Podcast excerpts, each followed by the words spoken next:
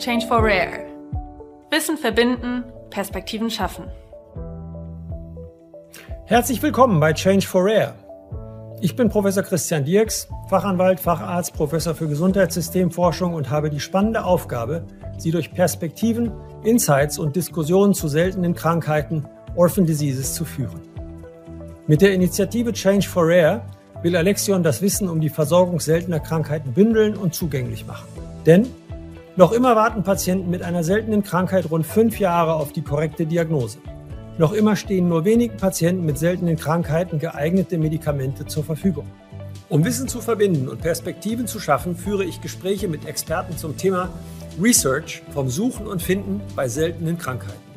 Tauchen Sie ein in die Perspektiven aus den Bereichen Patientenvertretung, Recht, Kinder- und Jugendmedizin, Studien und klinische Forschung, Forschungsverbünde, Arzneimittelhersteller, klinische Forschung und Register.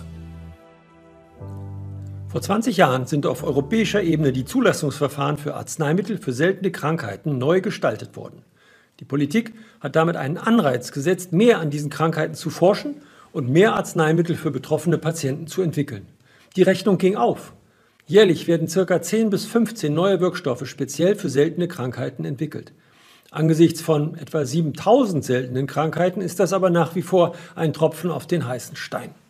Viele Patienten haben aufgrund der Fortschritte in der Gendiagnostik zwar mittlerweile die Chance auf eine exakte Diagnose, sind aber von einer effektiven Arzneimitteltherapie meistens noch weit entfernt. Die Pandemie lässt alle anders gerichteten Herausforderungen überdies in den Hintergrund treten. Und die finanzielle Challenge der Sozialsysteme führt zu der Diskussion in Politik und Gesellschaft, ob man sich eine weitere Förderung der Orphan Drugs überhaupt noch leisten kann oder leisten will. Der neuen Regierung fällt in dieser Situation nun eine besondere Rolle zu, nämlich das Gesundheitssystem zu reformieren, aber das nicht zu Lasten der Patienten mit seltenen Erkrankungen zu tun. Der Experte Prof. Dr. Klaus Michael Debatin ist ärztlicher Direktor und Facharzt für Kinder- und Jugendmedizin am Universitätsklinikum Ulm. Seine Schwerpunkte liegen in der pädiatrischen Hämatologie, der Onkologie und Immunologie. Sein langjähriger Forschungsfokus liegt auf der Analyse des Zelltods, insbesondere auf den klinischen Implikationen der Apoptose-Signalwege und der Möglichkeit ihrer therapeutischen Manipulation. In den letzten Jahrzehnten war er mit seinem Team maßgeblich an verschiedenen Schlüsselergebnissen in diesem Forschungsgebiet beteiligt. Lieber Herr Debatin, Ihre bedeutsame Forschungsarbeit wurde mehrfach ausgezeichnet, besonders für Ihre Erkenntnisse über Apoptose-Signalwege und deren Erkennung als prinzipieller Mechanismus bei der Wirkung von Krebsmedikamenten wurden Ihnen mehrere Preise verliehen.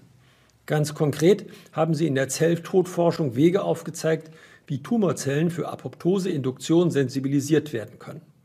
Des Weiteren setzen sie sich für die Etablierung des standortübergreifenden deutschen Zentrums für Kinder- und Jugendgesundheit ein, wobei Ulm zu einem der sieben ausgewählten Standorte zählt. Das Bundesministerium für Bildung und Forschung fördert für den Zeitraum 2021 bis 2022 die Erstellung eines wissenschaftlichen Gesamtkonzepts für den Aufbau des standortübergreifenden Deutschen Zentrums für Kinder- und Jugendgesundheit, bei dem Sie maßgeblich beteiligt sind. Dort werden unter anderem Maßnahmen zur umfassenden strategischen Analyse des Forschungsfeldes inklusive nationaler wie internationaler Trends und Entwicklungen gefördert. Welchen Forschungsbedarf sehen Sie für dieses Zentrum und worauf fokussiert sich hier der Standort Ulm? Ja, vielen Dank, Herr Dirks, für die netten einleitenden Worte und auch die Frage, die zeitlich übrigens sehr gut passt. Ich komme gerade aus Berlin, beziehungsweise gestern aus Berlin zurück wir hatten gestern in Berlin die abschließende Begutachtung unseres Konzepts, also der sieben Standorte für die Einrichtung eines deutschen Zentrums für Kinder- und Jugendgesundheit im Rahmen der Gesundheitsforschungszentren des Bundes, eine neue Einrichtung, die sich zu den anderen Zentren Herz-Kreislauf-Erkrankungen, Krebs, Diabetes, Lunge, Neurodegeneration ähm, gesellt und wir haben die Gutachter, glaube ich, davon überzeugen können, dass wir ein gutes Konzept haben und dass die sieben Standorte dieses Thema mit erheblichen Mitteln des Bundes ausgestattet dann auch weiter voranbringen. Insofern sehen Sie mich jetzt mal erstmal ganz freudig und optimistisch in die, in die Zukunft schauen, dass wir das, was wir uns überlegt haben und ähm, entwickeln wollen, für die nächste Zeit, einer der Gutachter hat gesagt, this is once in a lifetime chance for Germany to set up a program for children and adolescents und äh, wir nehmen diese Challenge und diese Herausforderung an.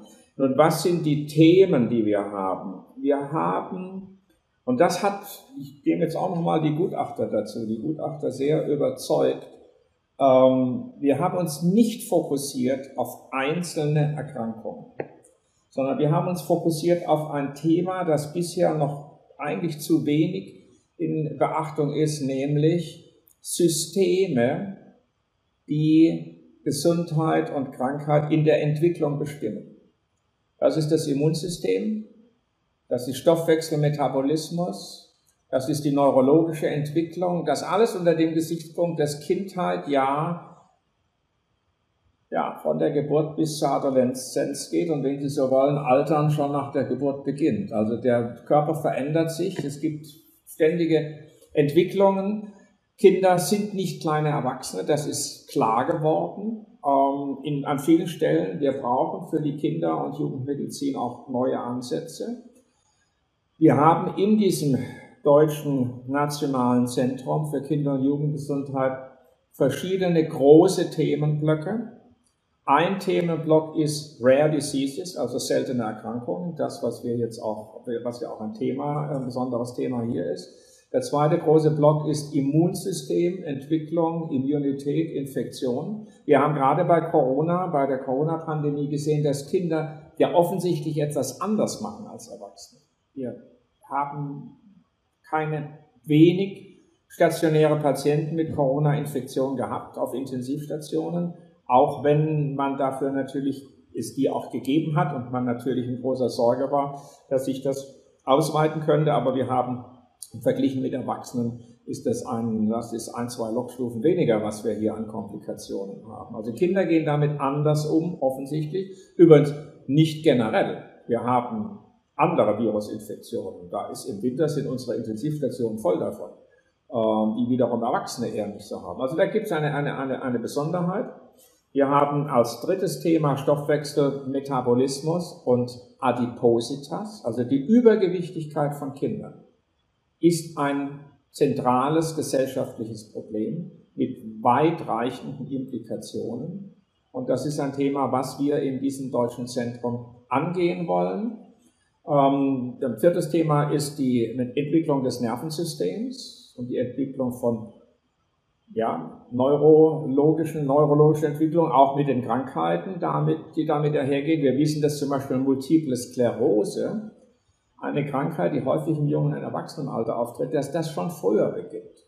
Also wir können durch frühzeitige ähm, Strategien der Erkennung an vielen Stellen hier sehr gut eingreifen. Das ist zumindest unsere Vorstellung. Wir haben dann ähm, auch ein Thema psychische Gesundheit, körperliche Gesundheit zusammen mit dem Deutschen Zentrum für psychische Gesundheit, so eine gemeinsame Plattform. Und wir haben schlussendlich auch Themen, ähm, die wir, die vor von einem Standort eingebracht werden, Greifswald, Rostock. Ähm, das ist das Thema Community Medicine. Also wie kommt die Innovation in der Primärversorgung beim Kinderarzt, bei den Patienten, auch in einer, nicht zufällig, dass Greifswald Rostock ausgewählt wurde, in einer ländlich, ähm, auch bestimmten, zum Teil auch dünn besiedelten äh, Region an. Also das ist, wenn Sie fragen, welchen Forschungsbedarf sehen Sie, dann decken die Schwerpunkte, die wir haben, eigentlich diesen Forschungsbedarf ab. Und jetzt können wir Karten ziehen. Ich kann Ihnen zu jedem Bereich sagen, wo da genau die Bedarfe liegen. Zur Obesity, zum Adipositas und Metabolismus habe ich das schon gesagt. Ich kann Ihnen sagen, wir haben einen klaren Meilenstein, das müssen wir ja heute machen, ein Milestone ähm, uns vorgenommen. Wir wollen den Prozentsatz, der im Moment zwischen 10 und 20 Prozent liegt, der Kinder, die bei Einschulung übergewichtig sind, halbieren mindestens halbieren. Und ähm, das hat auch den Hintergrund, dass wir wissen von den ganzen Adipositas-Forschern, dass im Prinzip der Body Mass Index, das Körpergewicht eines drei- bis vierjährigen und die Entwicklung, die er, das Kind, er oder sie da genommen hat, bereits bestimmend ist für das weitere Leben. Also das fängt einfach wirklich sehr früh an.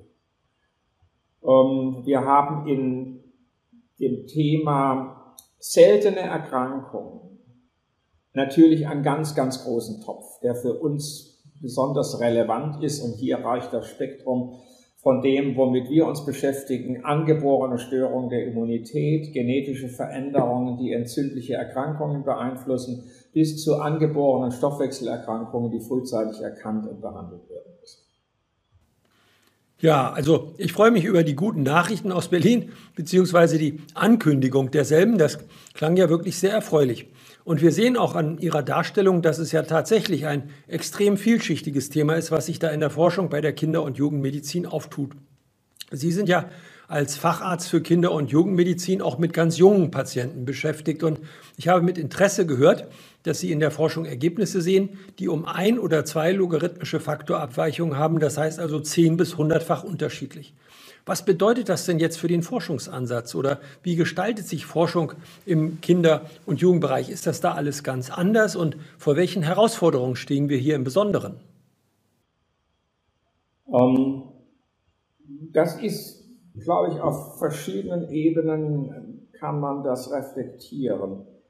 Das eine Thema ist, das geht natürlich querbeet in der Medizin und das ist das heutige Thema personalisierte Medizin. Was macht den Unterschied zwischen dem einen und dem anderen, der krank wird oder nicht krank wird, unter vergleichbaren Bedingungen?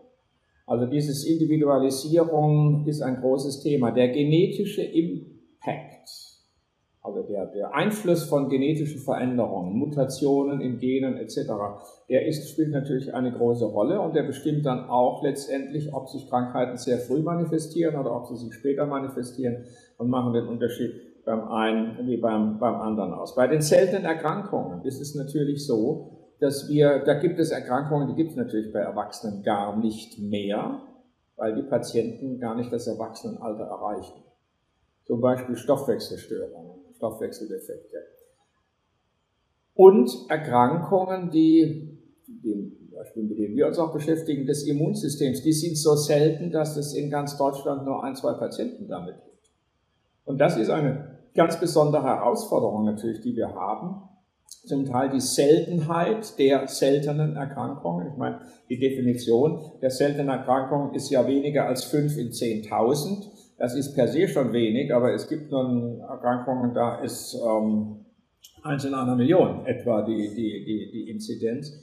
Das Expertenwissen dazu zu generieren, für diese seltenen Erkrankungen, sich zusammenzuschließen, Arbeitsgruppen zu bilden, Kohorten zu definieren, Gruppen zu bilden von Patienten mit vergleichbaren Erscheinungsbild der Erkrankungen und dann herauszufinden, was steckt zum Beispiel auf der genetischen oder auf der funktionellen Ebene dahinter. Das ist eine ganz besondere Herausforderung. Und es hilft der Pädiatrie, glaube ich, es hilft uns, dass wir vielleicht auch stärker als andere Disziplinen sehr stark auf den Patienten, auf das Kind und auf die Eltern fokussiert sind. Wir haben ja doch wir haben noch, zum Beispiel auch einen hohen Kommunikationsbedarf zu befriedigen und das bestärkt uns dann häufig doch darin, uns noch etwas mehr als vielleicht in anderen Disziplinen auf das Kind, den Patienten zu konzentrieren.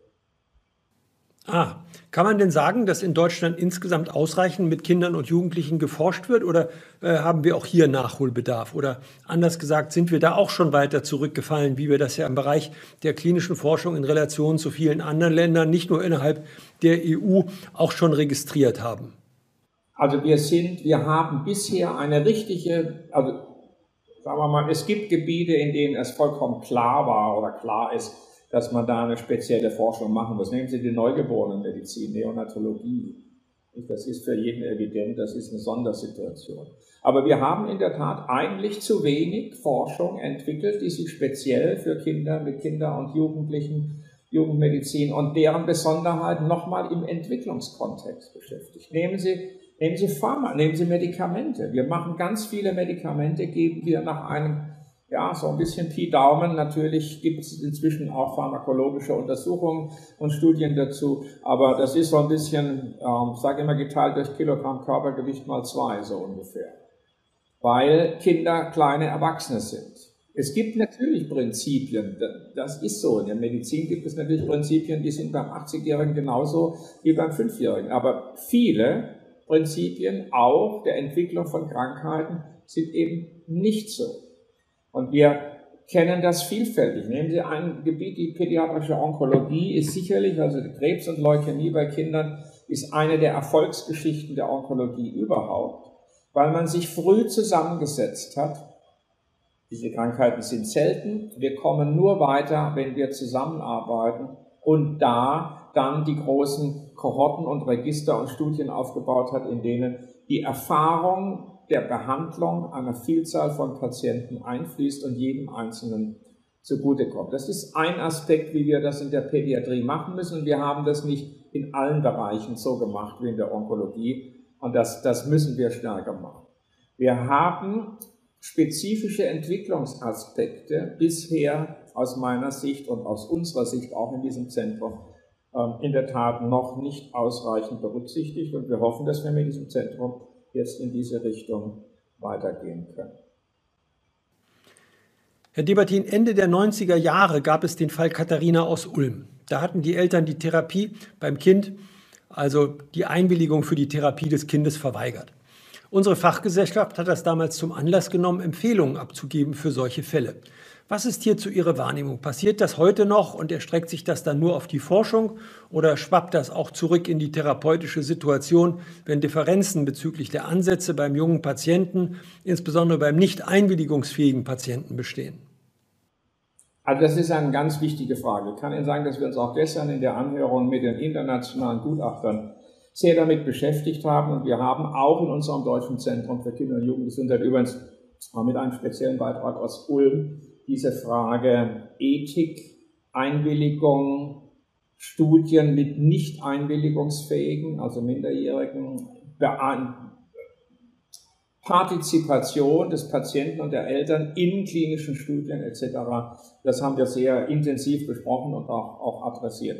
Ähm, den Fall Katharina kenne ich gut, nicht weil ich damals hatte ich noch nichts mit zu tun.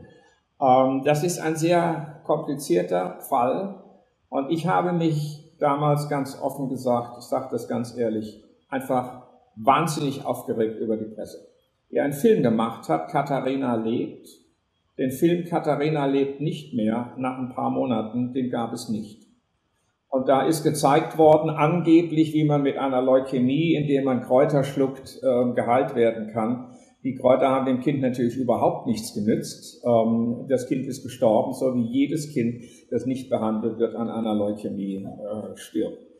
Ähm, das ist die eine Seite. Die andere Seite ist, was hat die Klinik damals gemacht, richtig oder nicht gemacht, was würde man machen? Ich habe eine ganz grundsätzliche Haltung. Ich glaube, und das haben wir auch in ein, zwei Fällen hier ähm, in meiner eigenen Karriere schon durchspielen müssen, dass wir bei Eltern, die eine Therapie verweigern, verschiedene Gesichtspunkte sehen müssen. Zum einen hat das Kind das Recht auf eine Behandlung.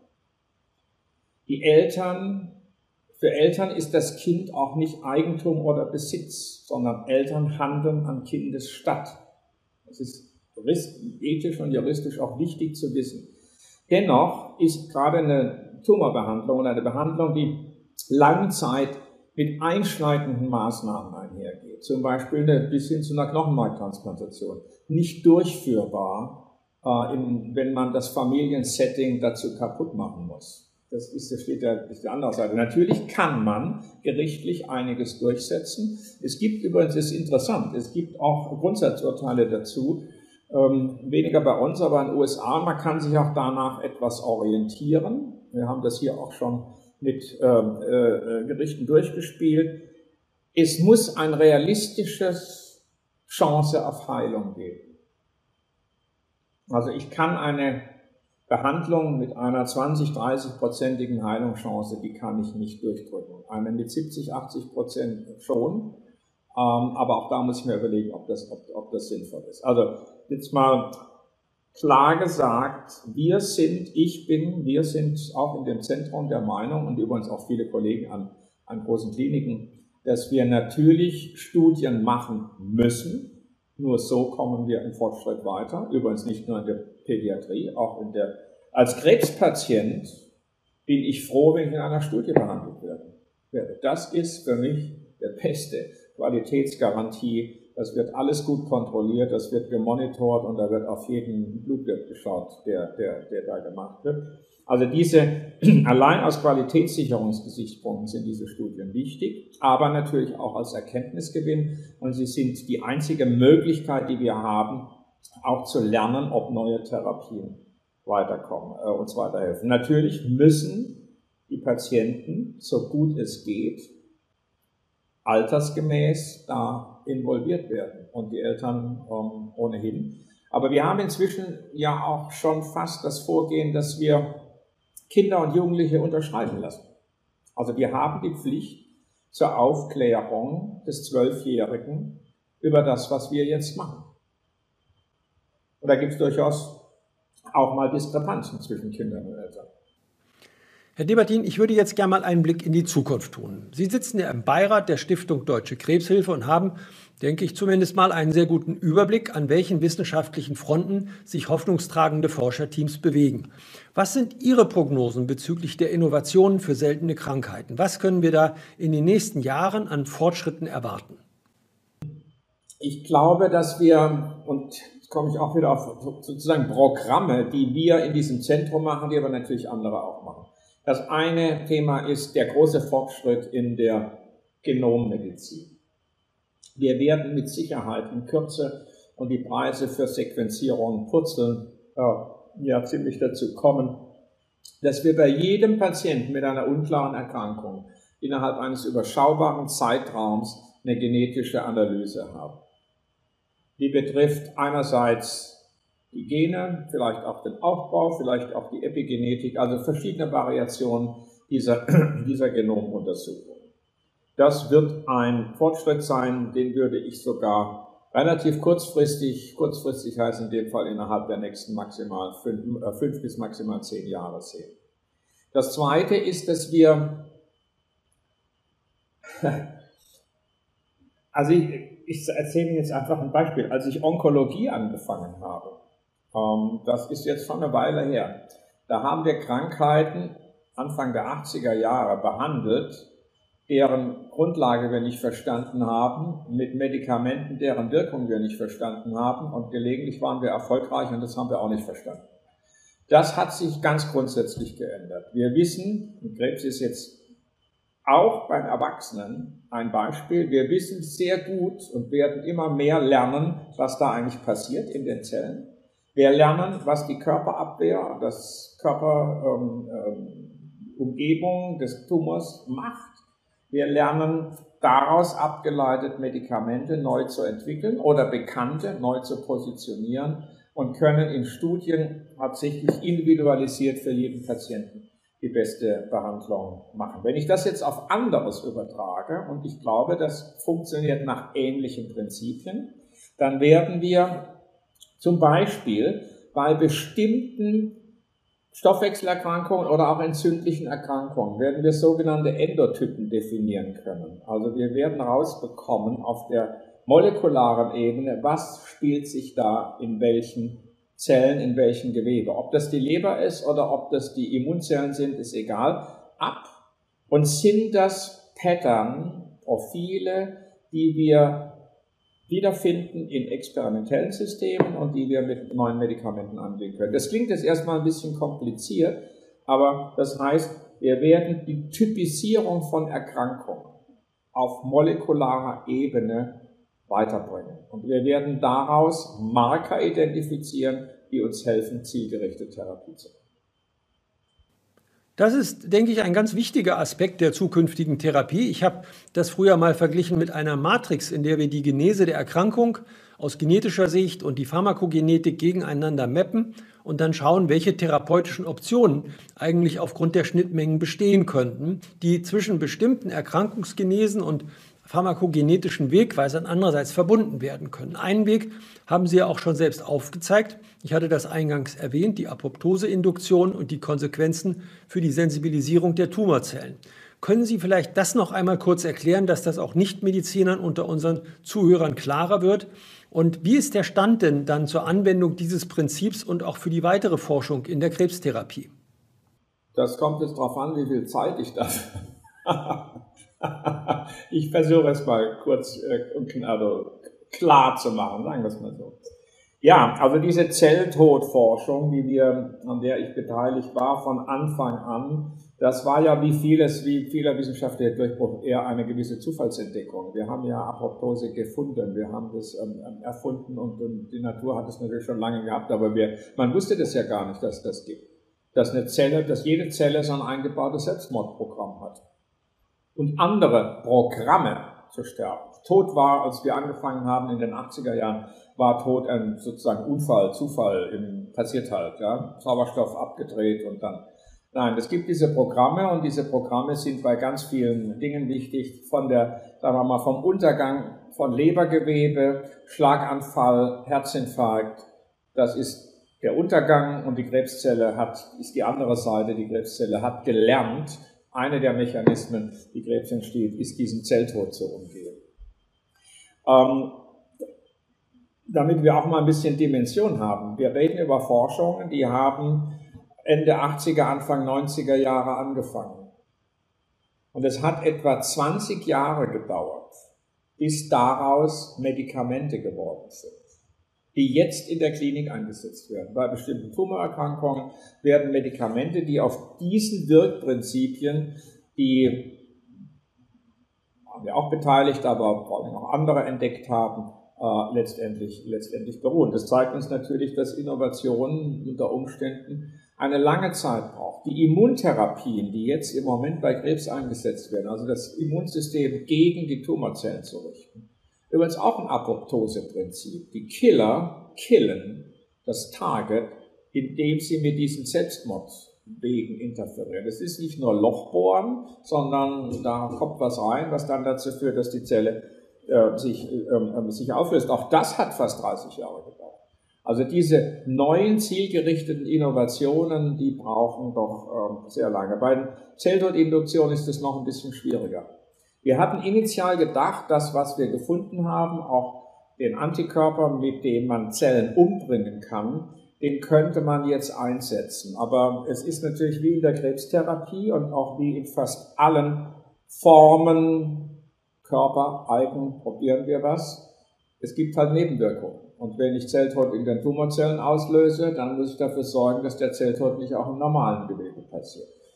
Ähm, das hat jetzt einige Zeit gedauert, bis man da an diesen Schaltern etwas besser drehen kann. Und die neuen Medikamente, die derzeit auf dem Markt sind, die auch zum Beispiel bestimmte seltene Tumorerkrankungen, muss man auch dazu sagen, maßgeblich da äh, die Behandlung verbessert haben, beruhen auf beruhen auf diesen, auf diesen Prinzipien. Ähm, so, was ist das Forschungsgebiet im Moment? Ich glaube, das ist noch nicht ausgereizt. Wir werden uns auch beschäftigen, uns auch weiter mit solchen Zelltodmechanismen. Ähm, ich glaube auch, dass wir noch mehr lernen müssen, wie wir diesen Zelltod gezielter verhindern können, zum Beispiel bei Erkrankungen, äh, Schlaganfall, Herzinfarkt, Neurodegeneration, wo Zellen untergehen äh, und wir damit interferieren können. Es gibt zum Beispiel ganz konkret jetzt bei äh, Covid-19, schweren Covid-19-Verläufen und Erkrankungen tatsächlich Überlegungen, dass man durch Blockade der Zelltodmechanismen die schweren Verläufe, insbesondere mit den Lungen- und Organschädigungen, äh, abschwächen kann. Dann ist das Thema ja noch breiter als nur auf den Bereich der Onkologie beschränkt. Und ich würde gerne zu Ende unseres Interviews auch noch einmal auf die anderen seltenen Krankheiten zurückkommen und Sie fragen, was müssen wir denn aus Ihrer Sicht in Deutschland tun, um die Möglichkeiten für die Forschung an seltenen Krankheiten und die Entwicklung neuer therapeutischer Optionen zu verbessern? Also zunächst einmal glaube ich, dass wir an einigen Gebieten inzwischen ganz gut unterwegs sind. Ähm, ich will Ihnen das mal rein klinisch sagen. Wir haben Zentren für seltene Erkrankungen gegründet an vielen Universitätskliniken. Äh, die Kostenträger sind auch auf dem Weg, solche Zentren, die ja mit einem großen Aufwand Patienten außerhalb der üblichen Vergütungssysteme beraten, ähm, ähm, untersuchen, äh, zu finanzieren. Also das ist auf der Seite passiert etwas. Wir haben verschiedene Organisationen, die die Forschung gerade bei seltenen Erkrankungen ähm, auch gezielt im Fokus haben. Wir haben zum Beispiel in übernächste Woche, ähm, es gibt ja die, die äh, Stiftung, die, die ehemalige, die Gattin des ehemaligen Bundespräsidenten, ähm, Frau Köhler, initiiert hat. Und da gibt es auch dann am, ich schaue gerade mal, ich glaube, es ist übernächsten Montag, also nach Pfingsten, ähm, gibt es diese, gibt es einen, einen Wissenschaftspreis ähm, der Köhler Stiftung, der verliehen wird für seltene Erkrankungen. Also es passiert etwas. Die Frage ist, ist das genug? Wir haben im Zentrum für, für Deutschen Zentrum für Kinder- und Jugendgesundheit, habe ich dargestellt, einen großen Block, das heißt Rare Diseases. Wir werden uns dort nochmal gezielter beschäftigen mit bestimmten Stoffwechselerkrankungen, dort die Diagnostik verbessern. Da muss etwas passieren. Ich glaube, dass wir ähm, die, die schnelle Diagnostik, die genetische Diagnostik bei seltenen Erkrankungen, die ja häufig eine genetische Ursache oder zumindest einen Beitrag des Genoms haben, dass wir da schneller in der Diagnostik werden müssen. Dass wir für sehr seltene Erkrankungen natürlich darauf angewiesen sind, in Kooperation mit der Pharmaindustrie auch Medikamente zu entwickeln, dass das schwierig ist, auch, kann man jetzt nicht, da kann man Pharma vorwerfen, was man will, aber natürlich müssen die auch ihr Geld verdienen, auf Deutsch gesagt. Und ähm, da muss man Anreize schaffen, die im Moment durchaus auch da sind, dass äh, Firmen sich eben auch für seltene Erkrankungen interessieren, indem sie da eine, zum Beispiel eine Protektion bekommen. Da kann man verschiedene Dinge machen. Man muss gar nicht die Preise hochziehen. Man kann auch einfach die, die ähm, zum Beispiel ähm, Patentverlängerung mit Patentverlängerungen arbeiten für etablierte Medikamente etc. Da ist viel möglich. Aber auf der Ebene glaube ich, da muss auch noch, da muss auch noch mehr passieren. Vielen Dank, lieber Herr Debatin, dass wir diese vielen spannenden Fragen und Antworten hier miteinander austauschen konnten. Ich freue mich darauf, mit Ihnen das eine oder andere Thema im Umkreis von Forschung, vom Suchen und Finden dann am 15. Juni in der Expertenrunde im Roundtable zu vertiefen. Vielen Dank für das Gespräch und ich freue mich, Sie dann wiederzusehen. Ja, vielen Dank, Herr Dirks. Ich möchte die Kernbotschaften von Professor Debatin noch einmal zusammenfassen. Der Einfluss genetischer Veränderungen hinsichtlich des Auftretens oder auch Nichtauftretens bestimmter Erkrankungen spielt eine bedeutende Rolle. Vor dem Hintergrund der sinkenden Kosten entsprechender Sequenzierungen werden wir in den nächsten Jahren den Patienten mit einer unklaren Erkrankung innerhalb eines überschaubaren Zeitraums eine genetische Analyse zur Verfügung stellen und im besten Fall zielgerichtete Therapien ableiten können. Per Definition gilt eine Krankheit dann als seltene Erkrankung, wenn weniger als 5 von 10.000 Personen betroffen sind. Bereits hier gilt es als Herausforderung, Wissen zu diesen Erkrankungen zu generieren. Doch gibt es Erkrankungen, bei der die Inzidenz bei 1 zu einer Million liegt. Hier kommt dem Zusammenschluss von Arbeitsgruppen und der Definition von Kohorten eine besondere Bedeutung zu, um beispielsweise genetische Ursachen zu identifizieren. Hinsichtlich der Kinder- und Jugendmedizin besteht spezifischer Forschungsbedarf, der sich auf den Entwicklungskontext fokussiert. Unter anderem weicht die Dosierung von Medikamenten bei Kindern oder Jugendlichen von denen, die bei Erwachsenen eingesetzt werden, häufig ab.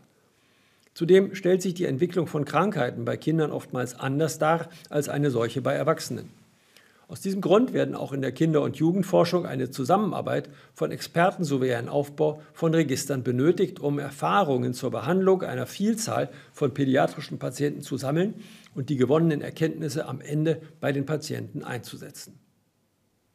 Kinder haben das Recht auf eine Behandlung, doch müssen Eltern für ihre Kinder hier handeln wie beispielsweise eine Einwilligung zur Behandlung geben. Teils sind Behandlungen mit einschneidenden Maßnahmen verbunden, die es im Rahmen der Familie abzuwägen gilt. Wird das Familiensetting gestört, sind entscheidende Maßnahmen nicht umsetzbar. Besteht jedoch eine ausreichend hohe Wahrscheinlichkeit eines Behandlungserfolgs, lässt sich bei Wunsch des Kindes oder des Jugendlichen eine Behandlung gerichtlich oftmals durchsetzen. Weitere spannende Perspektiven und Insights finden Sie als Video und Podcasts auf www.changeforrare.com. Neugierig? Dann lesen, schauen und hören Sie rein. Am 15. Juni 2022 findet der nächste Roundtable statt. Dort erörtern wir das Thema Research vom Suchen und Finden bei seltenen Krankheiten. Melden Sie sich jetzt schon an und bleiben Sie up to date, wenn wir wieder Wissen verbinden und Perspektiven schaffen. Wir freuen uns auf Sie.